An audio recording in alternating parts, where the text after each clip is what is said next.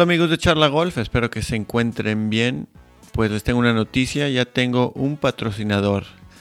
¿Se acuerdan de la entrevista que tuve con Lars eh, sobre Blackboard? Pues sí, ya nos está patrocinando. Eh, una de las razones de por qué se hizo patrocinador es porque yo creo mucho en este producto y se lo recomiendo mucho para pues tener mejor movilidad en los pies y más fuerza también. Entonces para ustedes les damos un código que es charla golf 10 y con este les van a tener un 10% de descuento. Pues para hoy tenemos un gran jugador español llamado Pablo Larrazábal. Él ha ganado cinco veces en el Tour Europeo. Nos dice un poco, bueno, la primera parte de, esta entrevista es más cosas personales. Sí nos dice un poco de, de sus victorias. Y la segunda parte es más de estrategia, fuerza mental y acaba con dos super consejos para jugadores que quieren mejorar su, golf. Nos pueden seguir en Instagram y Facebook, por favor este, síguenos y compártanos, denos un buen rating en, Apple, en Evox o cualquier otra de esas eh, plataformas. También nos pueden dejar un buen comentario y pues sí, eso se los agradecería mucho si nos dan un buen rating, un buen comentario, porque nos ayuda a crecer este podcast. Bueno, aquí les tengo la entrevista con Pablo Larrazábal.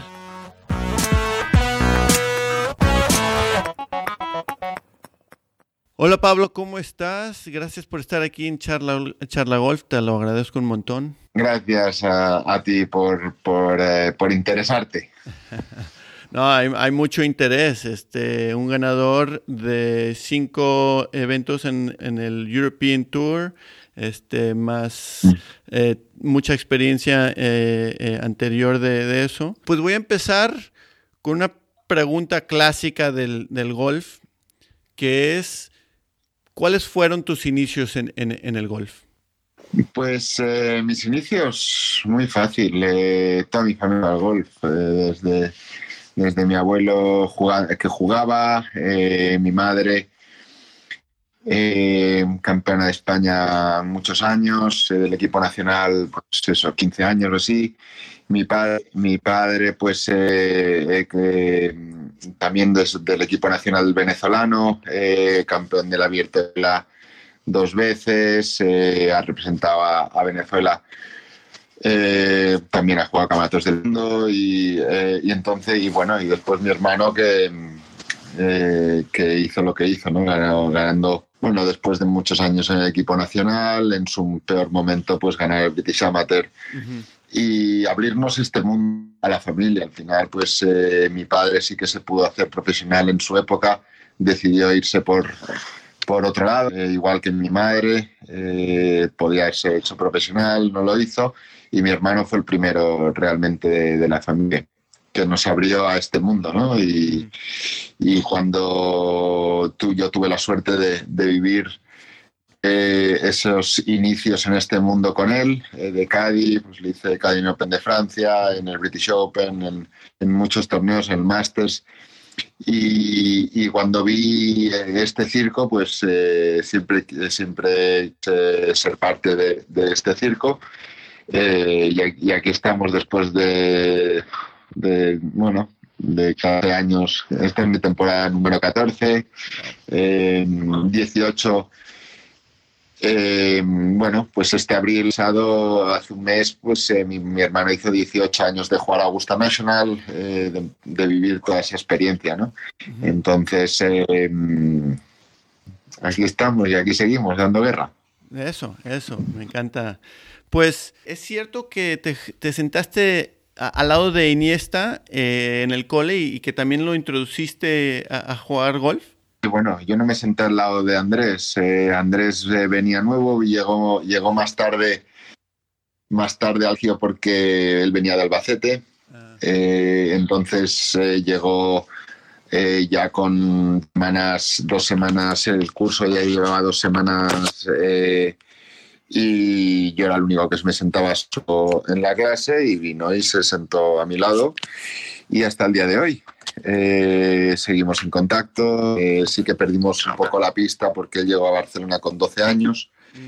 Eh, perdimos la pista hasta los 8 años que nos vimos otra vez y ya él cuando iba en el primer equipo, yo me iba a jugar torneo del Challenge Tour de la segunda división de Europa y me lo encontré, me encontré al Barça en, en el aeropuerto de Barcelona y me lo encontré y hablamos un rato, nos dimos los teléfonos y, seguimos, seguimos, eh, seguimos en contacto, seguimos eh, él en Japón, yo por todo el mundo. Eh, pero de vez en cuando, pues cajito sí que cae. ¿Y tú le empezaste a, enseñar? ¿Le diste alguna clasecita o, bueno, yo le, llevé un día, le llevé un, le llevé un día al, golf, eh, sí que estuvimos un rato eh, jugando y pegando gol tal, eh, pero no.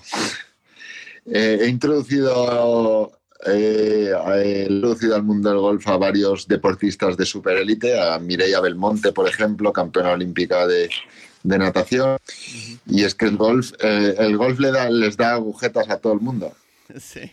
El Mireia del Monte entrena 10 horas o 12 horas al día, que está 7 horas en la piscina nadando al día y, con todo el gimnasio que hace, el golf le dio agujetas. O sea, que hay que tener cuidado con el golf, en qué momento se le introduce, introducimos el deporte a estos, porque porque casi me cae alguna bronca del Comité Olímpico. sí, sí, sí. Imagínate que, Andrés no se puede mover y, luego tiene que ir a la selección, no tiene, me empiezan a llamar. mal, mal. Ese, Pablo arrasaba, ¿verdad? La culpa. Sí, mala persona y tal, y puede complicar. Sí, sí. Pues, eh, entonces perdiste un poco de contacto y creo que fue porque te fuiste a los Estados Unidos a, hacer el, high school. Em, a terminar el high school, sí. A terminar el high school. ¿Cómo, cómo fue esa experiencia eh, de hacer high school en Estados Unidos y, por qué te fuiste hacia allá? Bueno, me fui para para, para Estados Unidos porque eh, si querías en esa época, si querías estar en el equipo nacional, eh, tenías que jugar 6, 7 torneos puntuables para el equipo. Eh, y jugando seis o siete torneos siempre caían cuatro en, en eh, horario escolar, en, en, calendario escolar y, y, esos cuatro o cinco semanas se, me, se, me, hacía muy complicado. Entonces, eh, bueno, mis padres quisieron mandarme para Estados Unidos y a una academia a Hilton Head, a North Carolina, en, Heritage Academy, en IJGA. Entonces eh, allí vi la experiencia buenísima, me enseñaron mucho a, y al final, pues el jugar todos los días es lo que te da, ¿no? Al final yo en Barcelona no jugaba todos los días porque iba al colegio, jugaba los fines de semana y en Estados Unidos pues jugué todos los días. bueno, juegas campos, eh, juegas torneos eh, buenos en campos buenos y, bueno, fue una pena, fue una pena que después del high school eh, sí que tuve la oportunidad de, ir a, de ir a varias universidades, la que me llama Mación, mi hermano estudió en Merrill Beach, en Coastal Carolina, University y el coach de mi hermano me vino a ver en a, muchos torneos, me decía que, que, él, eh, que Costa iba a hacer un equipo para ganar los Nationals eh, con un español que se llama Moisés Cobo, que jugaba muy, muy bien, de Junior, y que iba un americano a, a Coastal que, que, jugaba bastante bien, que se llama Dustin Johnson, Sí, que conmigo, que con ellos dos y, conmigo, pues eh, pretendían ganar los Nationals. Pero bueno, decidí volver a casa y hacerme profesional. Va, va. Pues también una buena decisión. ¿Y cómo eras como, como alumno, como estudiante? Malo, muy vago. No, ¿sabes qué pasa? Eh, es lo que te decía antes. Em, cuando tú te pierdes cuatro o cinco semanas de, de es, tienes que recuperarlo. Ese trabajo tienes que operarlo, esos, eh, los exámenes, em, los deberes, la, tarea, todo lo tienes que recuperar. Y a mí no me daba, no me daba para recuperar. Eh, ya me costaba lo del día a día para recuperar lo otro. Entonces ahí me quedaba y me costaba mucho y, era, era complicado. Era complicado. En España, en España em, compaginar estudios con, con deporte eh, es muy, muy complicado. Bueno, en general, estudio con deporte es, es, complicado, porque yo cuando yo fui en high school en Estados Unidos y también fui a, la universidad y pude jugar golf y se me hizo complicado. Mis primeras temporadas sufrí, pero ya cuando le agarré un poco el ritmo ya se me hizo un poco más fácil, pero pues sí. Complicado. Sí, sí, sí. Eh, pues como dijiste, tu hermano ganó el, British Amateur y pues pudo jugar en el Masters, en el British Open y también en otros torneos. Quería saber un poco, porque pues para tu hermano fue un sueño estar eh, en, el, en Augusta y, y en esos otros torneos. Quería saber si para ti fue un sueño cargar su bolsa durante Augusta en, 36 hoyos y en el British y, todo ese rollo. ¿Cómo fue esa, esa experiencia para ti? Ah, para mí fue increíble que, que él em, quisiera, eh, porque las cosas podían haber sido diferentes. Eh, nadie lo sabe, pero yo en ese British Amateur hice doble bogey al último hoyo del medal para fallar por un golpe el, el match play, para no entrar en el cuadro. Em, y y yo aquel año, aquel año antes del British Open, eh, fuimos a la Open Francia, me acuerdo perfecto. Y después fuimos al British Open, pero la siguiente vez que, que pisé el Open de Francia lo gané. Mm. Entonces eso fue, eso fue, eso nadie lo sabe, no, no, se habla de ello, porque, pero, pero fue muy impresionante. No, lo de mi hermano, lo de mi hermano, em, eh, yo, yo siempre digo que es de tres cosas que estoy mayor, más orgulloso en, en, mi carrera como, como, como profesional de, de este deporte. Em, una de las tres, no la, no la número uno, pero la dos o la tres eh, sería... Em, eh, en inglés se llama proud. Eh, yo estoy muy, em, muy orgulloso de, lo que hizo mi hermano. Eh, le agradezco, le agradeceré toda mi vida haber eh, querido compartir eso conmigo porque eh, hubiese sido muy fácil para él llevarse a un amigo suyo o, a, otro jugador o, un caddy profesional. Muy fácil y me escogió a mí para, para, el, master, para el British Open y el Masters de Augusta. Entonces, ahí em, lo que vivimos, y eran unas épocas que se vivíamos, uy, va, teníamos, un, teníamos un teléfono portátil, eh, un teléfono móvil, pero, pero sin cámara, o sea, no estabas todo el día ni redes sociales, ni nada. O sea, era vivir el momento. Tenemos fotos, pero muy, muy pocas de esos, de esos momentos, las que nos hacían nuestras familias. Eh, pero sí, iban, sí íbamos con, con, cámaras de carrete. Al final no, no había ni las digitales. Eh, con carretes. claro.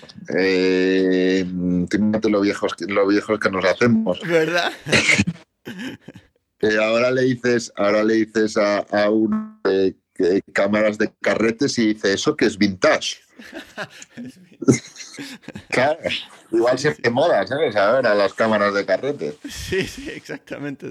pero, pero así fue y, eh, fue espectacular, la verdad. Nos lo pasamos muy bien. Alquilamos una casa en Augusta. Mi hermano sí que se quedaba en la casa club, pero toda la familia y amigos nos. Eh, y, y torneos, el Open de Francia fue muy especial, la Georgia Cup, que es el, US Amateur Champ contra el British Amateur Champ. Es un match play de exhibición con, contra Ricky Barnes, espectacular, eh, la semana antes del Masters. Fue todo.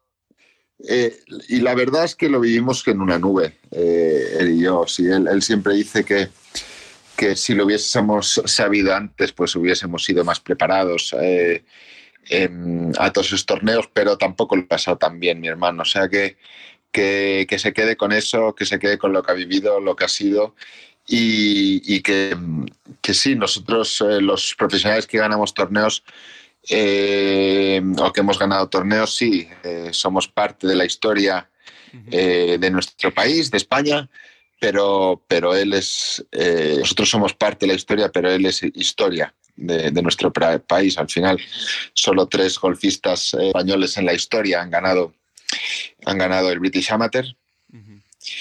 Y los dos primeros, los dos, dos primeros, eh, Olazábal y Sergio García, eh, estar en ese, mm, en ese grupo de élite son palabras mayores y ahí está mi hermano.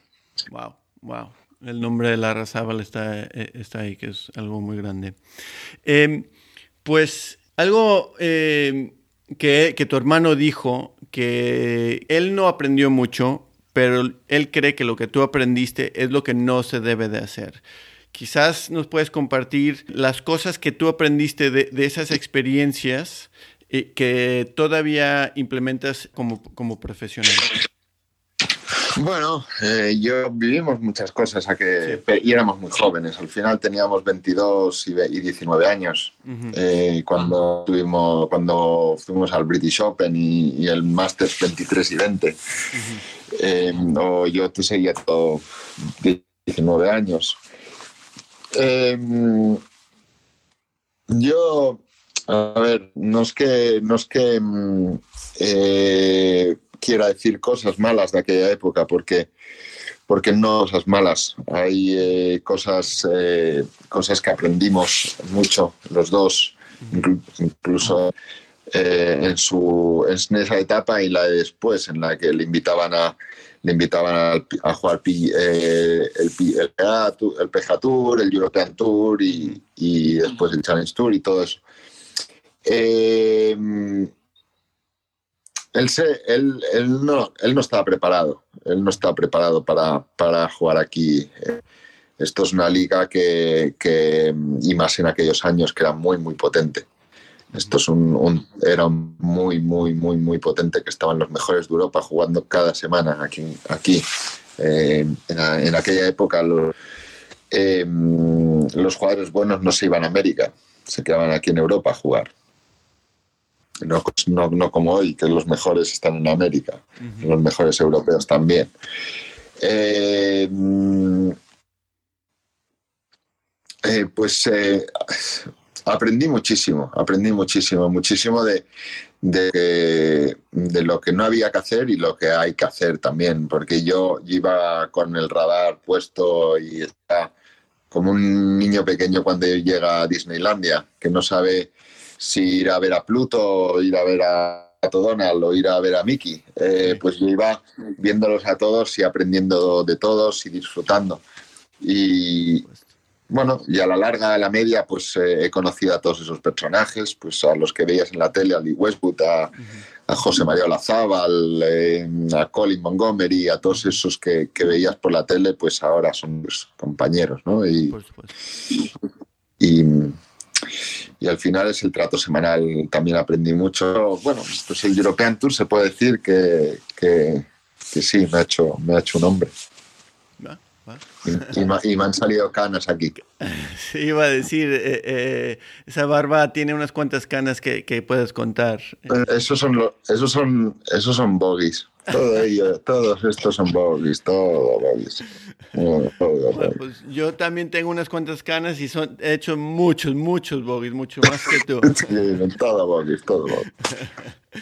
Em, algo que eh, un profesional hace muy, muy bien, pero no se enseña tanto, es saber fallar en el lugar adecuado. Y hemos estado hablando de, Augusta y del British, que en esos campeonatos se habla mucho de fallar en el lugar adecuado para poder este, seguir con tu ronda. Recuperar. Y, recuperar, exactamente. Em, ¿Qué es tan, tan importante saber fallar y tú cómo eh, eh, lo piensas? ¿Qué es tu estilo de estrategia? Mira, em, hay una diferencia eh, muy grande, la diferencia más grande del golf bueno amateur, o sea, de los handicaps ceros, más uno, más, tres.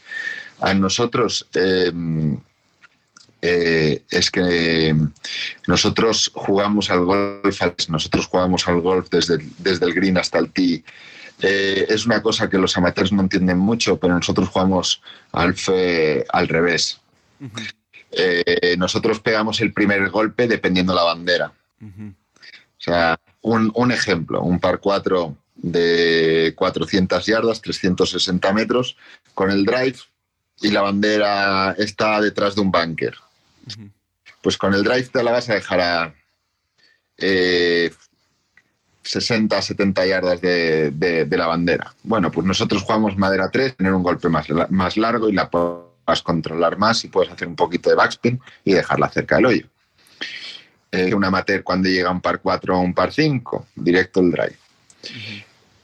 Eh, en ese mismo hoyo, si la está larga al fondo, pues jugaremos el drive para dejarla cerca de green para poder para que no haga backspin, para poderla botar en el centro de green y que la bola rueda hasta, el hoyo. Eh, nosotros eh, pateamos mucho mejor que los, que los amateurs. También es verdad que nosotros jugamos en muchos mejores greens, o sea, los greens están mucho mejor. Por eso no nos importa tirar pads de 5, 6, 7 metros. ¿sabes? Que sabemos que si, si, la si la tocas bien, ya has leído bien el green, vas a meter pads de, de, 5, 6, 7 metros. Entonces, pues eh, por eso tiramos, si la bandera está a 3 de la izquierda, pues tiramos un hierro 4 metros a la derecha del hoyo y si cierra un poco estará perfecta y si va recta, pues estará perfecta. Jugamos em, nuestro golf, aunque, aunque no haya mucha gente que hable de ello, es un, es un golf porcentaje. Nosotros jugamos al porcentaje. Verás mucha gente tirando en hierro 6 al centro green, pero cuando ya el wedge o el hierro 9 o, uno de los wedges, el san o algo así, ahí no vamos, ahí vamos a la bandera a, por todas. Y sí que es verdad que nuestro juego corto es bastante mejor que, que, la media amateur, eso está claro. Va, va, muy bien. Porque sí, e, e, estoy leyendo mucho sobre los porcentajes eh, y ahora vemos a, jugadores que, grandes pegadores largos, y están cambiando un poco esa, esa estrategia y, las estadísticas están diciendo que es mejor echar una bomba lo más cerca al green y, este, trabajarla con, los wedges. Entonces quería saber un poco tu opinión sobre, sobre eso. Sí que es verdad, sí que es verdad que, que, que es un deporte, es el deporte más, más difícil del mundo, pero a la vez el más fácil. Tú te sales desde un sitio y la tienes que meter en un hoyito lo más rápido posible. Aquí no hay pares tres, cuatro, cosas. Aquí hay que la bola entre en el hoyito lo más rápido posible. Claro, cuanto más cerca del hoyo estés, mejor.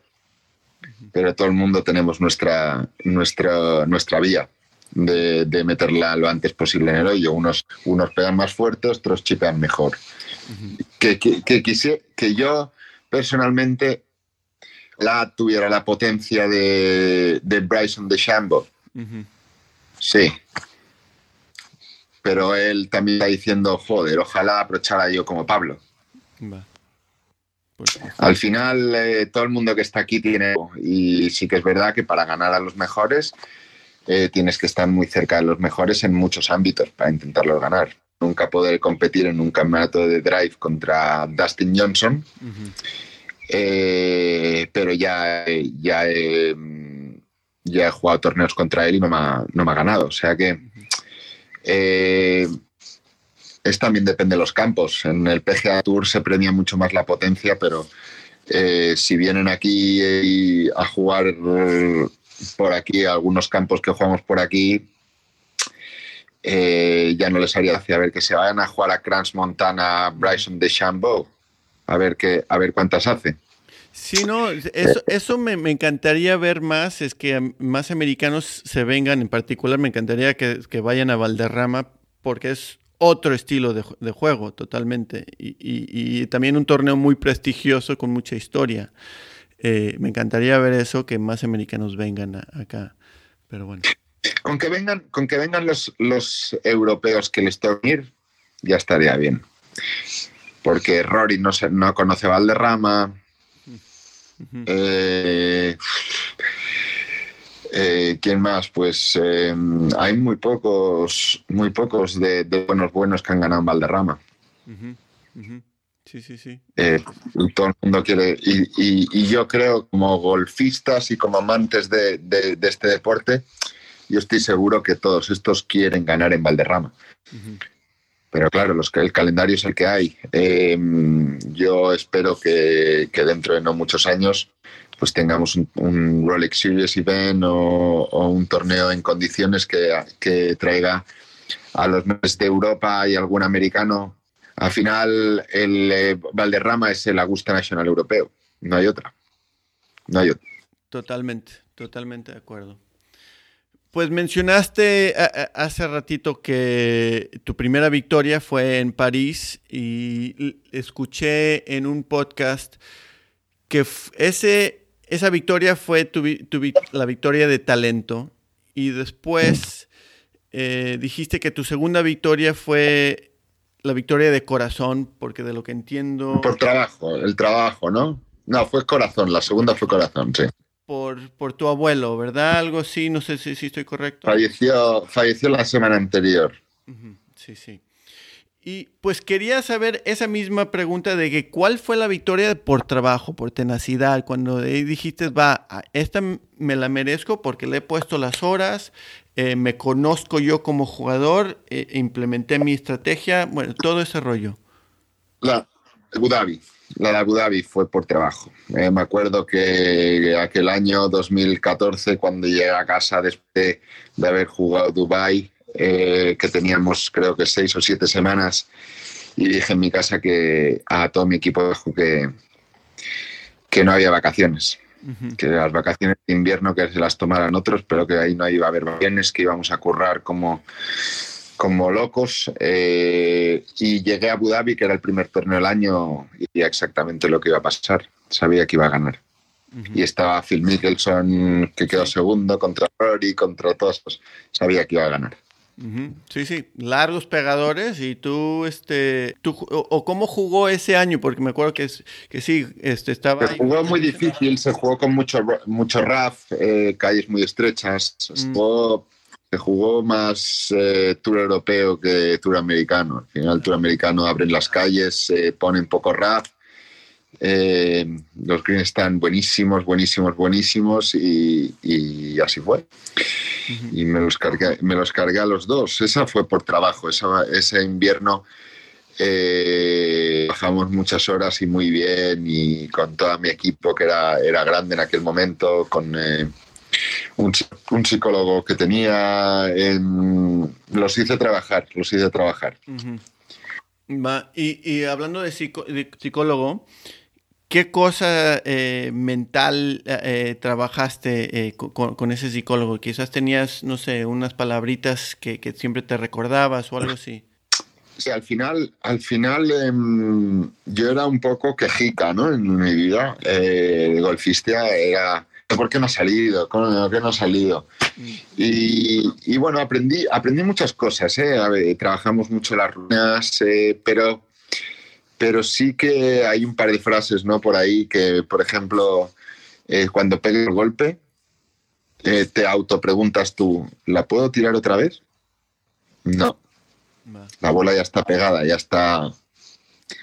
Pues entonces, ¿qué te quedas? Si la bola ya está allí, ves allí, pegar otra vez.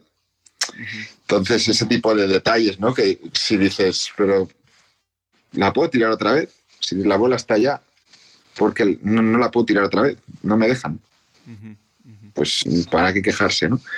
Y después hay una, frase eh, muy buena que, mm, eh, que dice así, que las cosas que puedas controlar, hazlas al 100%.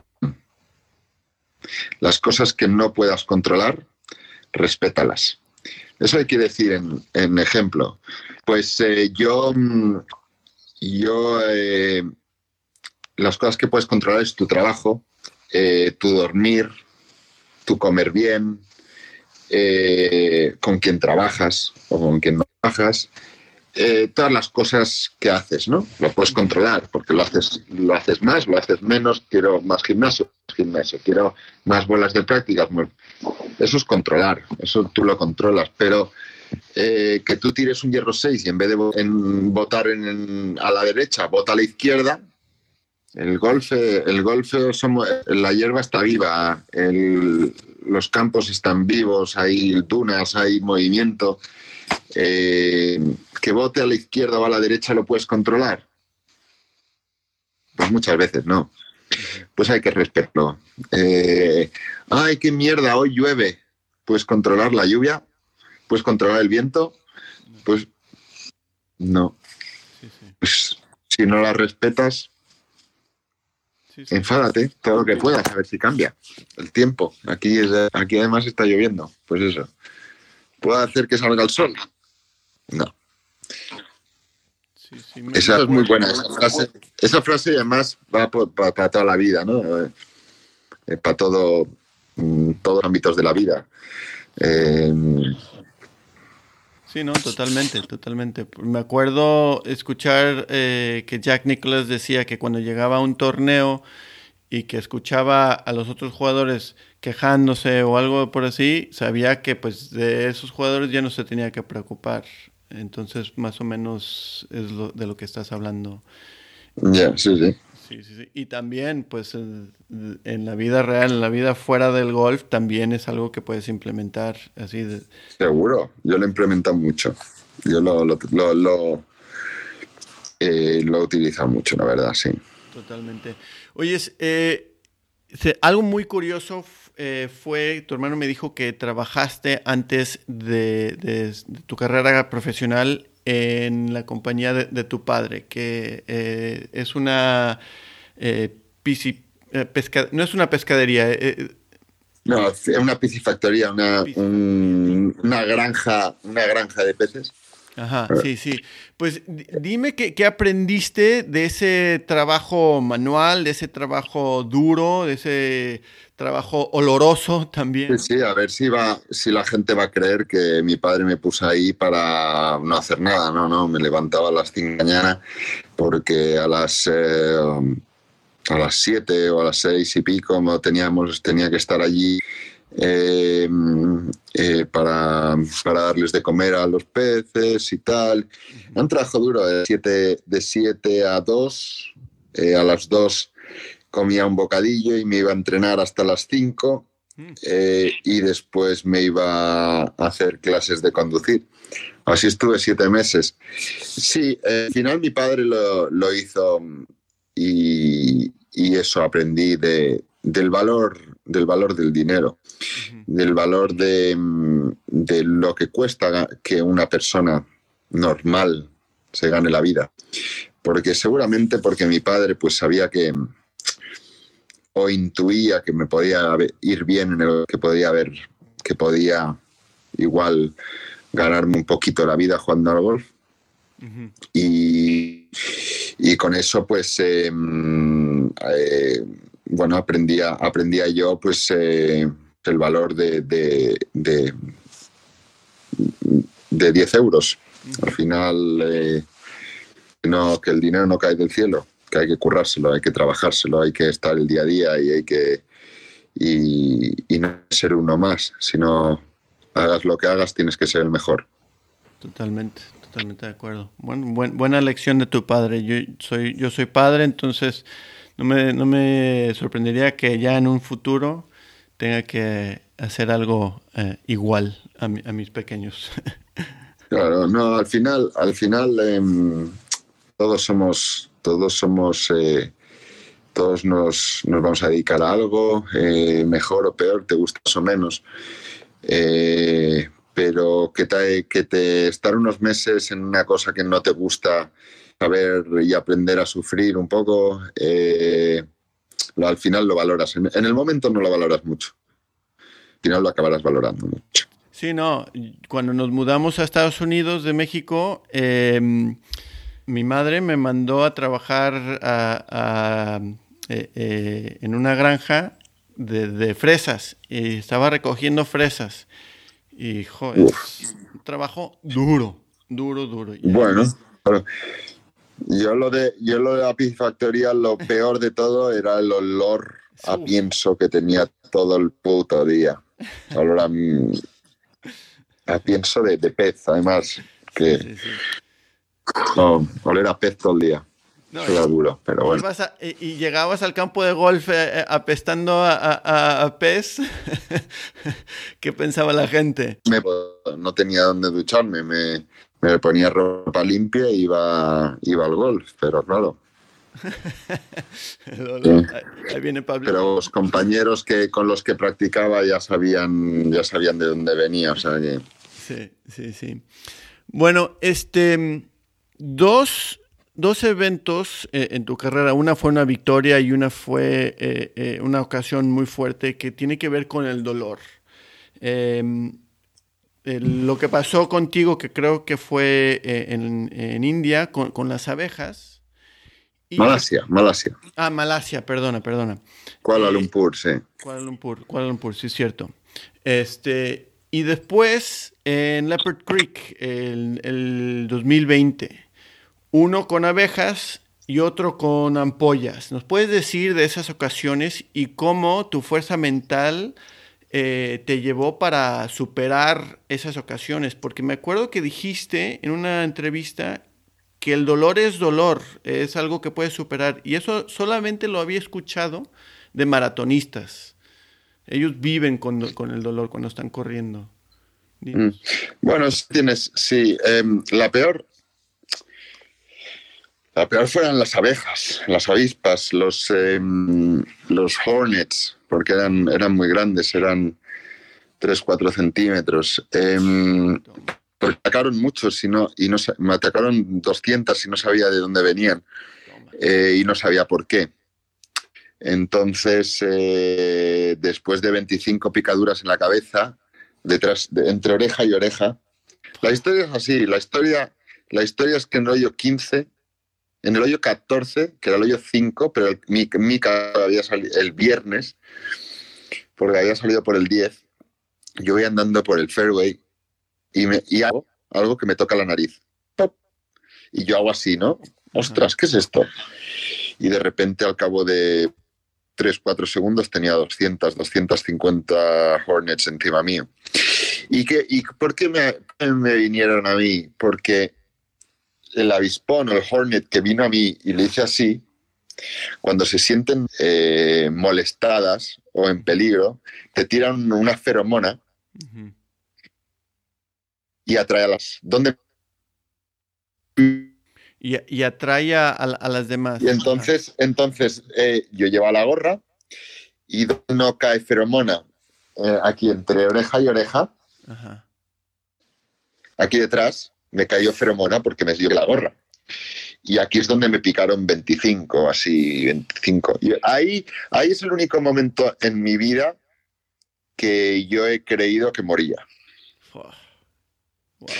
Pero no moría en el instante, sino al cabo de 10, 15 minutos creía que me moría.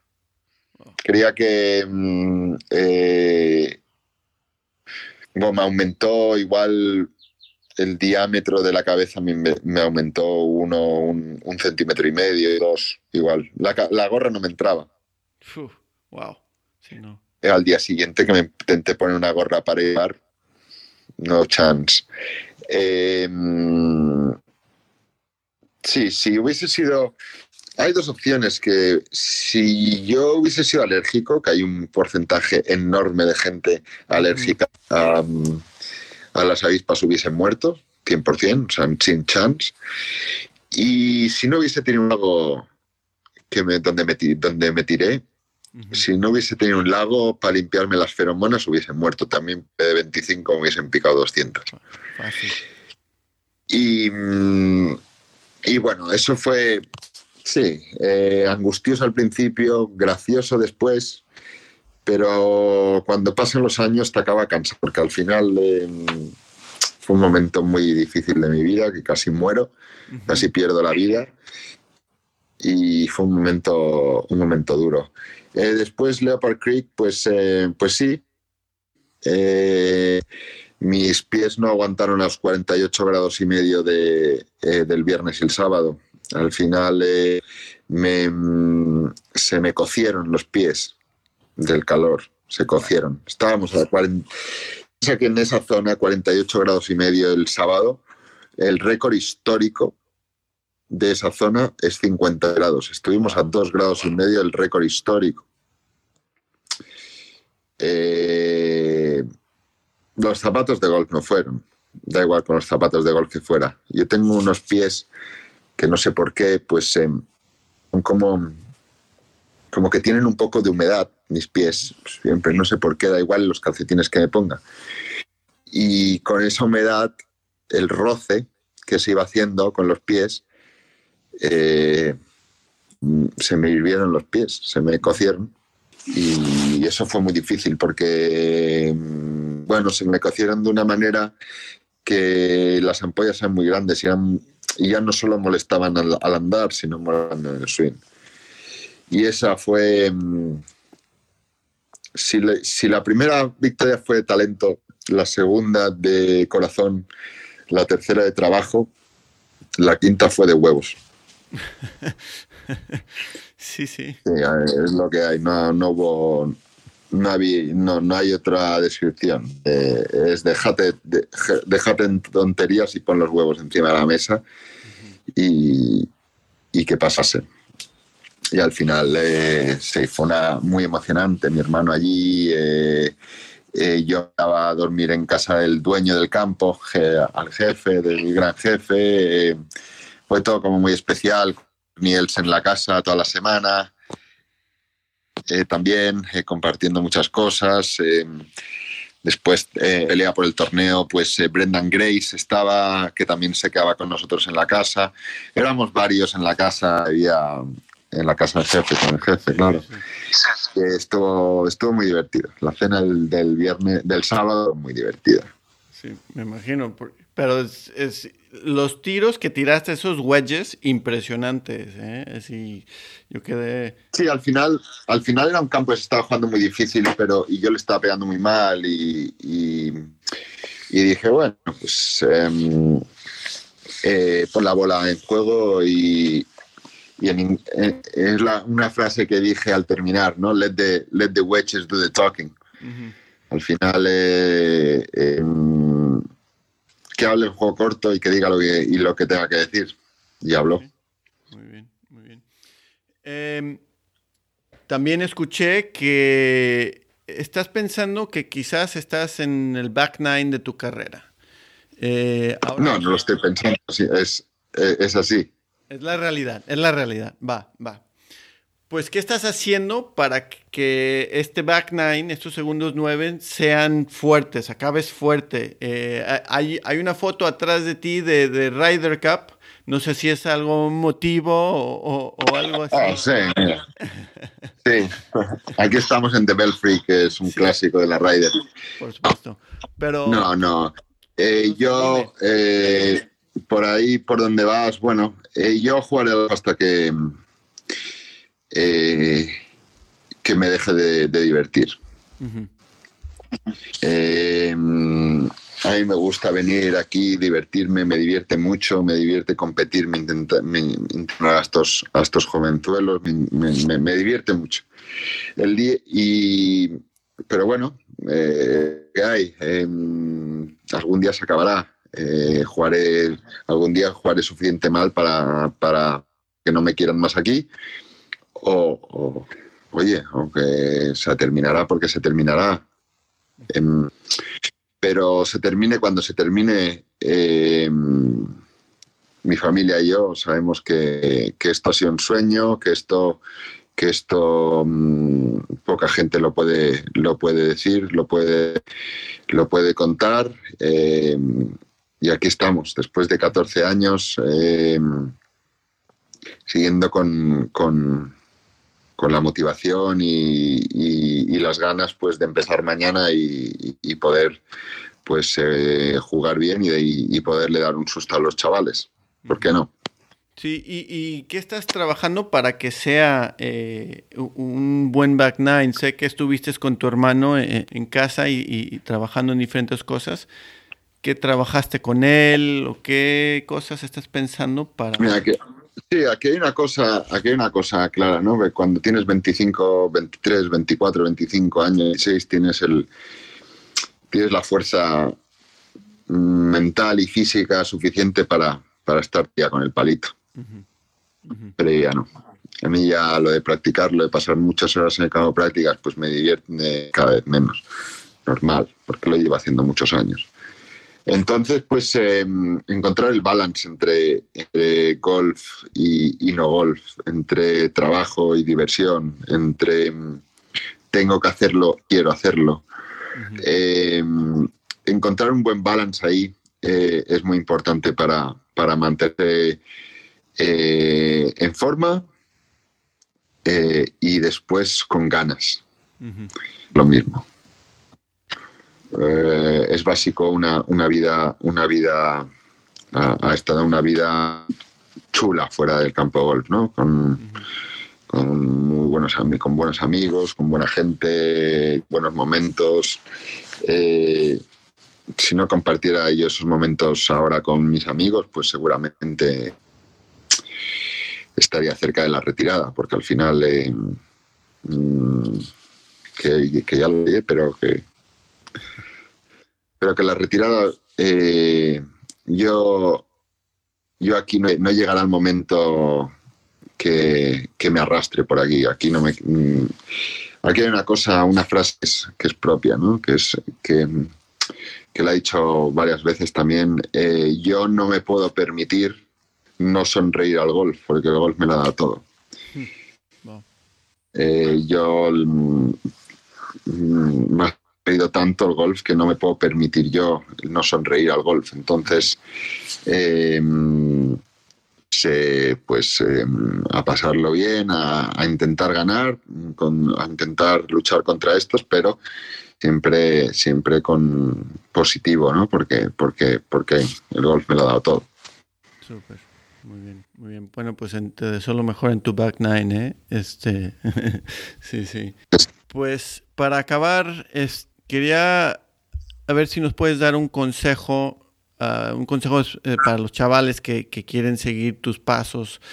¿Qué recomiendas? ¿Qué cosas nos puedes decir? Hay dos cosas.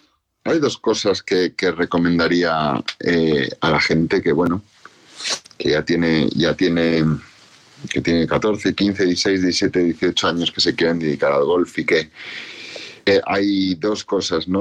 Una, eh, es básico pasárselo bien practicando. Es fácil, el golf es un, deporte muy solitario, pero pasárselo bien practicando es... Yo, yo me lo he pasado muy bien, yo practicando cuando era enano, cuando, cuando crecía, mis amigos, nos divertíamos mucho, entonces quería practicar, quería, porque era lo que me llenaba.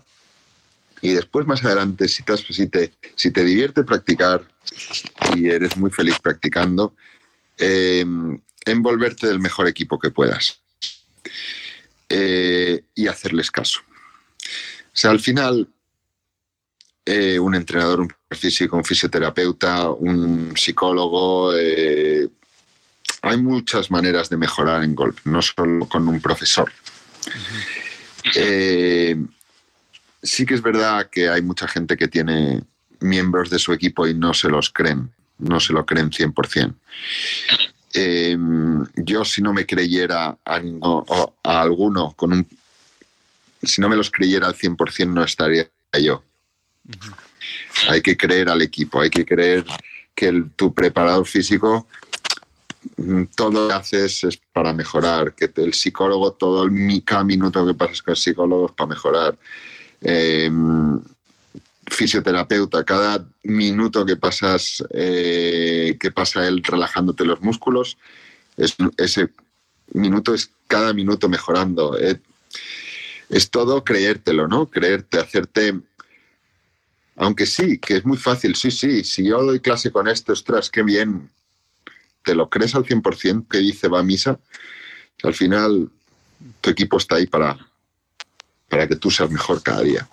Y eso es a, a todas las alturas, a todas, o sea, por ejemplo, eh, pues eh, a un mexicano de, mm, pues, ¿cuál es el mejor profesor que me puedo, que me puedo, que me puedo permitir? Bueno, pues el profesor del club, el de las clases infantiles. Bueno, pues perfecto.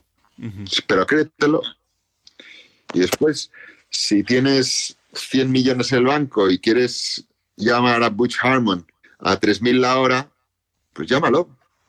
Pero créetelo, no lo llames porque he hecho clase Harmon, no. Te lo crees y vas y lo trabajas. Si, mm, también eh, hay muchas más. Preparados físico, bueno, pues te, puedes hacer preparación física por internet, por, pones YouTube y pones cualquier y lo, y lo haces. Si lo haces, créetelo. No lo hagas. Este, este, ejercicio no me hace nada, no lo hago. No. Si lo hago. Entonces hay que, a todos los niveles, ¿no? O sea, si tienes a alguien que te está ayudando, créetelo. Mm, acércate a gente que, que, te sume, nunca que reste. Los que resten fuera. Personas que restan fuera de tu vida. Si no son tu suegra.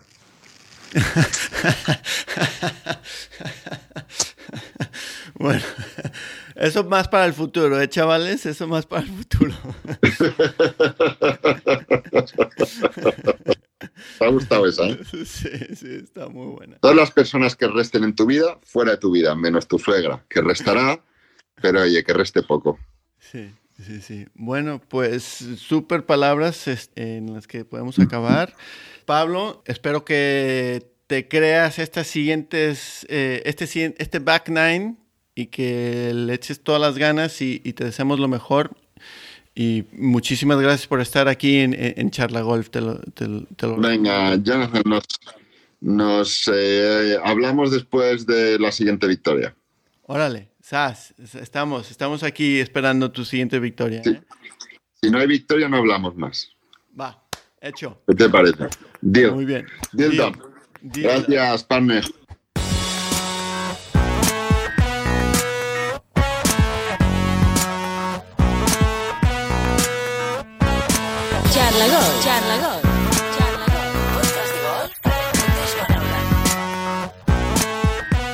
Pues qué tal, espero que les gustó esta entrevista con Pablo Larrazábal. Eso de la historia de las abejas, de las avispas, que les picó, que le picó y se tuvo que echar en el lago. Y si no fuera por eso, pues hubiera fallecido, hubiera muerto. Increíble. Pero al mismo tiempo acabó con un top 10.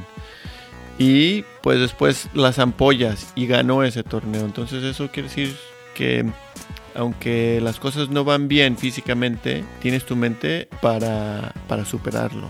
Y ese último consejo que dijo para los chavales, para los chavos, de que mm, diviértete practicando y si tienes algún coach, cree en ese coach o cree en lo que estás trabajando.